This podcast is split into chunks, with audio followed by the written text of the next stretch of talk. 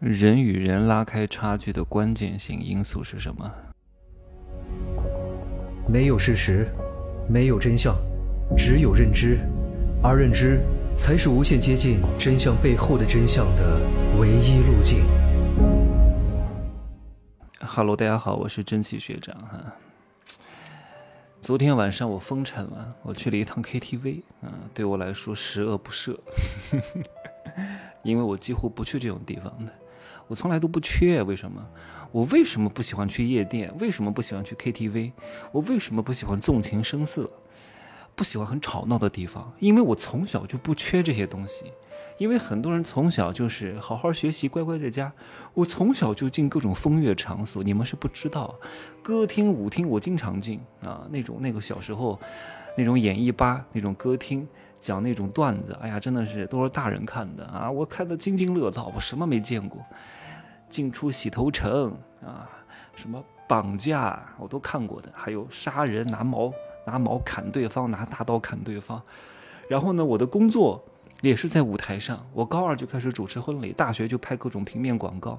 我拍过很多广告，妇科医院的、什么运动鞋的、啤酒的、婚纱摄影楼的。什么牛仔裤的走秀，然后上电视，哎，我就希望我的生活当中可以安静一点，我不喜欢再去那种很吵闹的地方。我的工作就是活在聚光灯下，我不喜欢那么吵闹啊，所以我对这些东西是没有什么执念的。我上大学也不会觉得，哎呀，我终于上大学了，我解脱了。我一直都非常解脱，我一直都非常自由。我爸妈四岁就离婚了，很多人说，哎呀，你好可怜啊。我说我为什么可怜啊？我为什么要可怜？我都纳我纳闷了啊。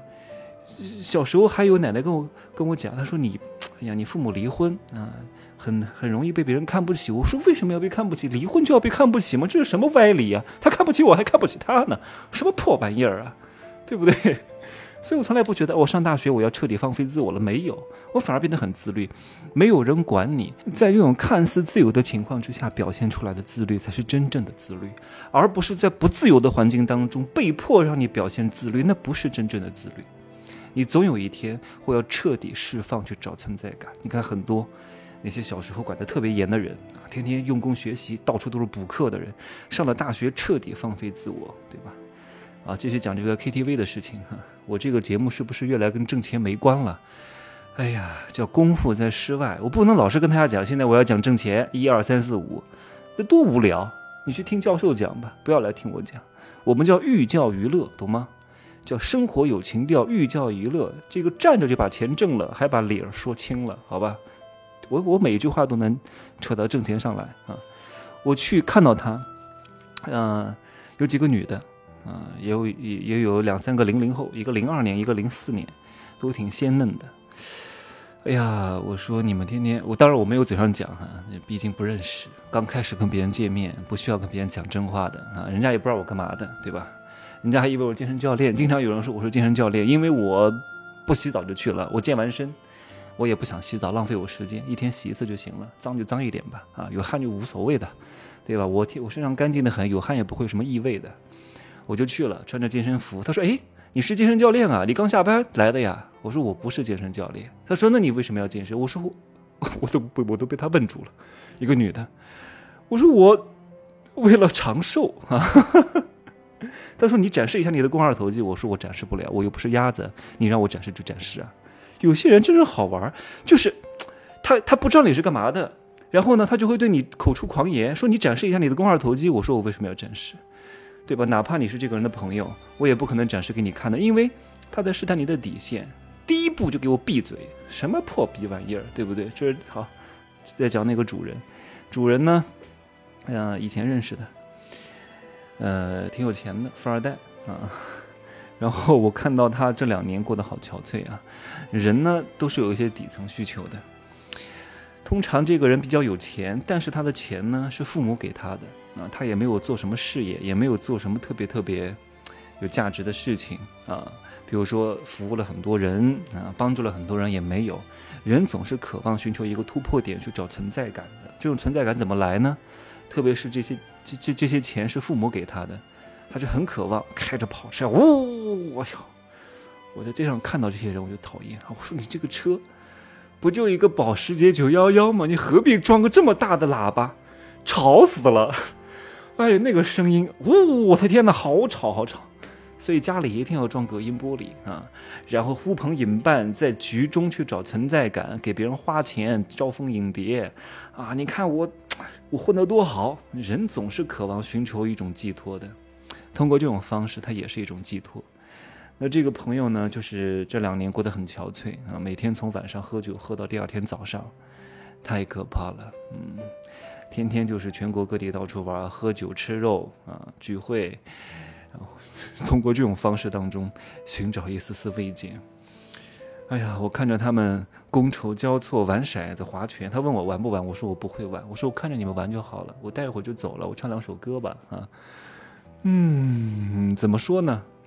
人和人如果认知不同啊，经历的事情不同，是很难融在一起的。他们会觉得我是怪异，我觉得他们。也不是怪异了，我都能接受，我能理解他们啊，也挺好的，因为我知道他们这样做的目的和诉求是什么，以及是在弥补人性当中的哪一个缺口，所以我就嗯，看看他们玩一玩也挺好的，对吧？有些小年轻，二十二三岁，现在还有资本玩一玩啊，顶多玩个两年，如果再照这样下去，颜值会迅速衰败啊，特别是到你二十五岁以后，你还没有钱。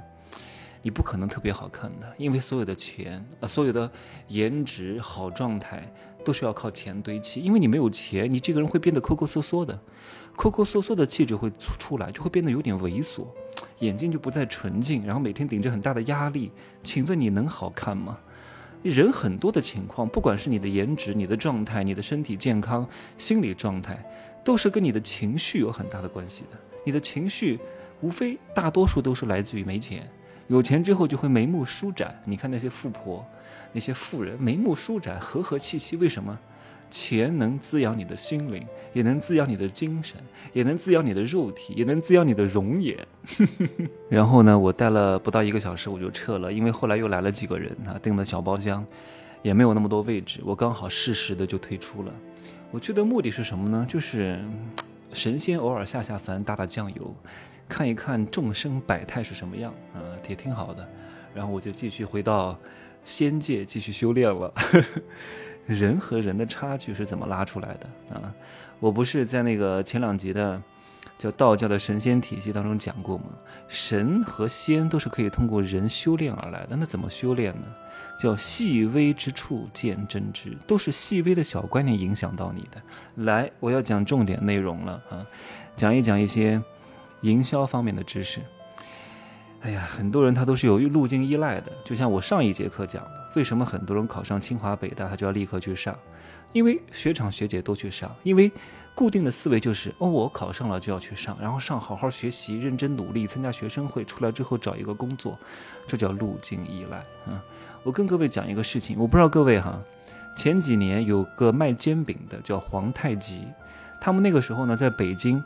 西二旗有一家店，就打出了一个公告啊，说，只凡是啊产品经理到皇太极来吃煎饼啊。西二旗那边有很多科技类型的公司。我以前在北京的时候，那个时候还不是特别有钱啊，我就住这么偏远的地方啊，就西北五环。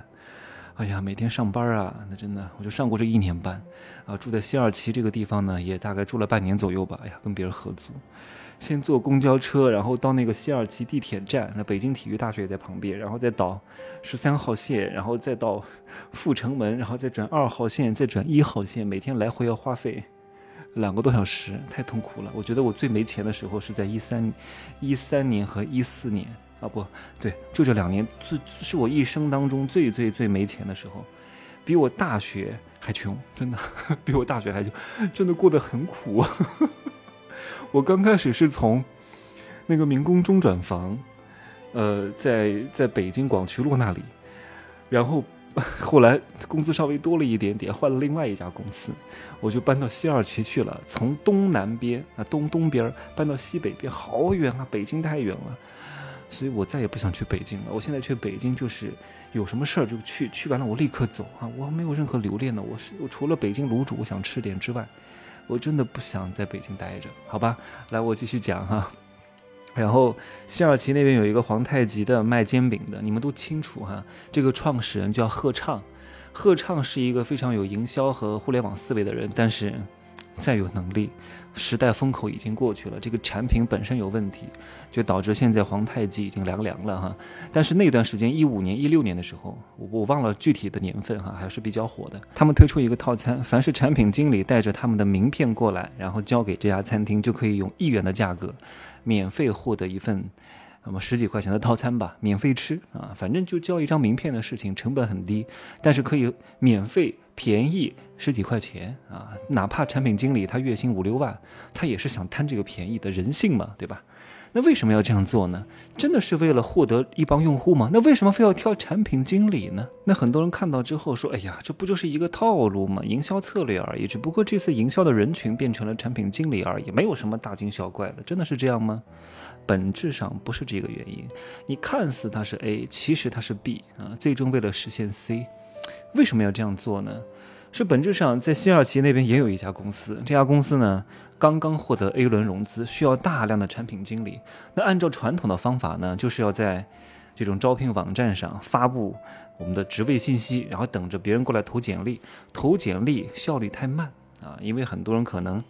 暂时还没有这样的需求，它是一种被动狩猎的状态，而且成本非常非常高。企业哈，因为我们就是企业，你当你想要发布什么招聘信息的时候，会有很多公司给你打电话说你在我们这发布吧，然后一年多少钱，然后查看简历要多少钱，都是要收费的呀，对吧？如果你的需求量很大的话，通常可能看一个优秀人才的简历，看一次啊，知道他的联系方式。就要花费三十到五十左右啊，也有二十多块钱的。那这一次呢，他换了一个方式，他找到皇太极说：“我们跟你们合作一下吧，啊，就是我每一单补贴给你十块钱啊，差不多是这个成本，再给点利润给他。如果有产品经理，我们会联合推出一个活动，就是产品经理过来吃东西啊，吃我们的煎饼，他递上他的名片。”他就可以一块钱来吃，然后他每吃一次呢，我把这个钱就补贴给你，这样的话你也能够赚到钱，而且呢也能够带动你们的销量，对吧？虽然说是微利，但是我给你长期的订单，而且呢我们联合做这个活动。另外一方面呢，我也能收到这些产品经理的名片，我就有了这些产品经理的联系方式，而且相对来说，在西二旗附近的企业的这些工作人员的素质比较高，是精准鱼塘啊，我就可以打电话给他。然后跟他谈一些意向和需求，是不是一举很多得，解决了企业找产品经理的这种通讯方式的一个办法啊，省时省力还省钱，还能够双赢。再举个例子哈，再拓展一下各位的商业营销思维。有时候思维一变，角度一切，结果反而就不一样了。譬如说，你要推广一款产品，这个产品是消费频次很高，但是客单价很低。是谁都能买得起的一款大众类型的产品，对吧？前提是要把它设定在这里哈。然后呢，你原来是想准备把这个文章编辑好，给到一个达人，让他去发一下，发一下五千块钱，对吧？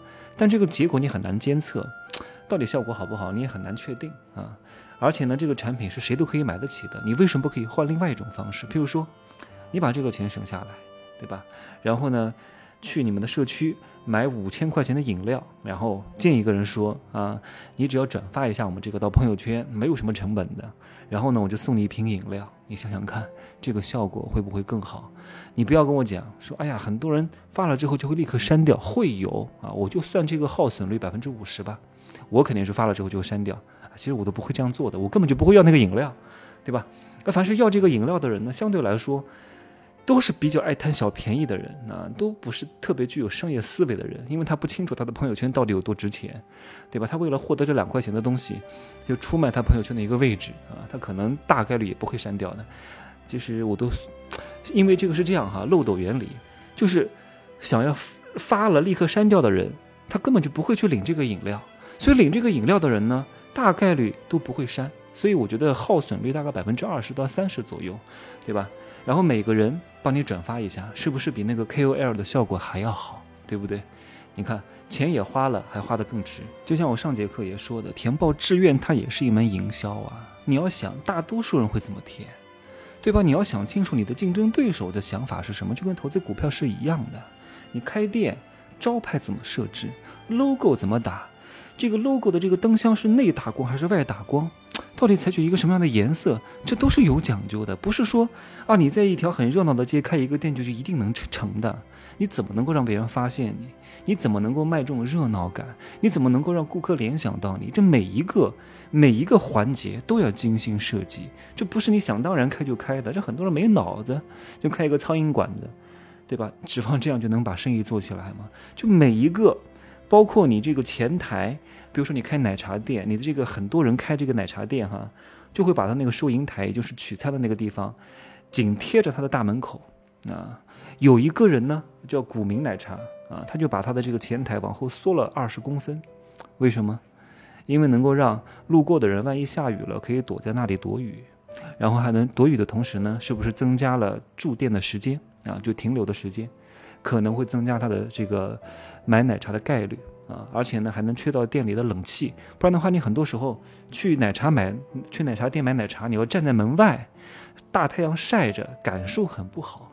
就这一个小小的细节，就能够增加你的留存率和转化率。都很多人他不懂，他没有，他没有设身处地的从消费者的每一个细枝末节去构想，这每一个都要设计的，包括你的这些位置怎么摆，颜色怎么弄，讲话语气怎么弄，怎么点餐，啊，菜单怎么设置？你以为这么容易呀？啊，我开个店卖东西就行了？你想的也太简单了，每一步都是有流程和设计的，对吧？关于朋友圈的营销，可以听《天龙七部》哈，我不讲太多了。然后呢，入市十三节会在七月五号涨价，涨两百块钱啊！因为我今年更新了四期，涨两百真的是非常良心了。因为我是希望更多人可以先听到这个入市十三节的，好吧？今天是倒数第四天，就这样说吧啊！祝各位发财，再见。